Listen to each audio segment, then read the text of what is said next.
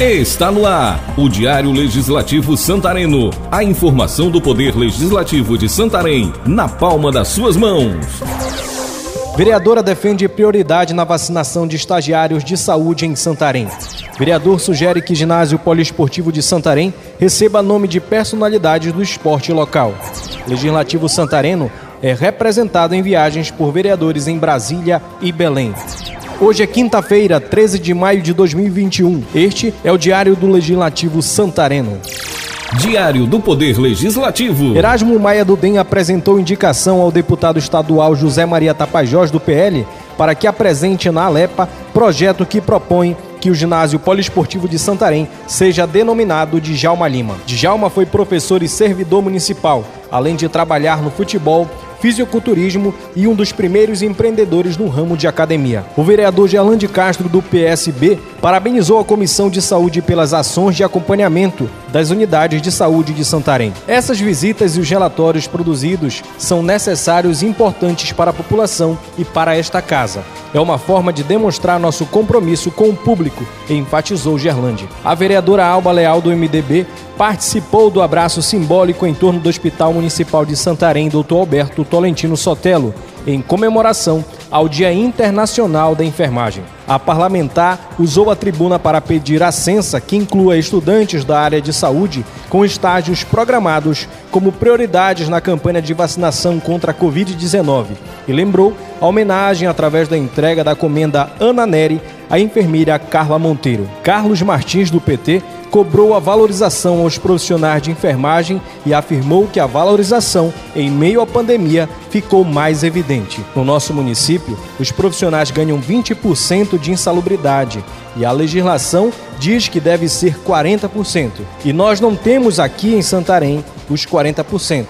Isso é injusto e incorreto, afirmou o petista ao defender os profissionais. Já o vereador Carlos Silva, do PSC, apresentou o requerimento pedindo a criação de uma feira livre para beneficiar a grande área do Maracanã e do Santarenzinho. Segundo o parlamentar, a feira vai oferecer um espaço adequado para abrigar os feirantes consumidores, com conforto, higiene e segurança. Haja vista que ao longo da rodovia Fernando Guilhom não tem esse espaço necessário para aquela região da cidade de Santarém. JK do Povão do PSB parabenizou a tentativa do governo do estado em melhorar a saúde, abrindo as portas de alguns hospitais regionais do estado. O parlamentar afirmou que o Hospital Regional do Baixo Amazonas ainda não está atendendo de portas abertas e a abertura da unidade para o atendimento à população é necessária principalmente para pacientes de trauma e oncologia, destacou. O vereador Biga Kalahari, do PT, apresentou pedido de informação solicitando a CEMED sobre o Plano Municipal de Educação. Biga Kalahari destaca que há necessidade de averiguar a situação, visto que os repasses do governo federal deveriam melhorar a educação nos municípios do país.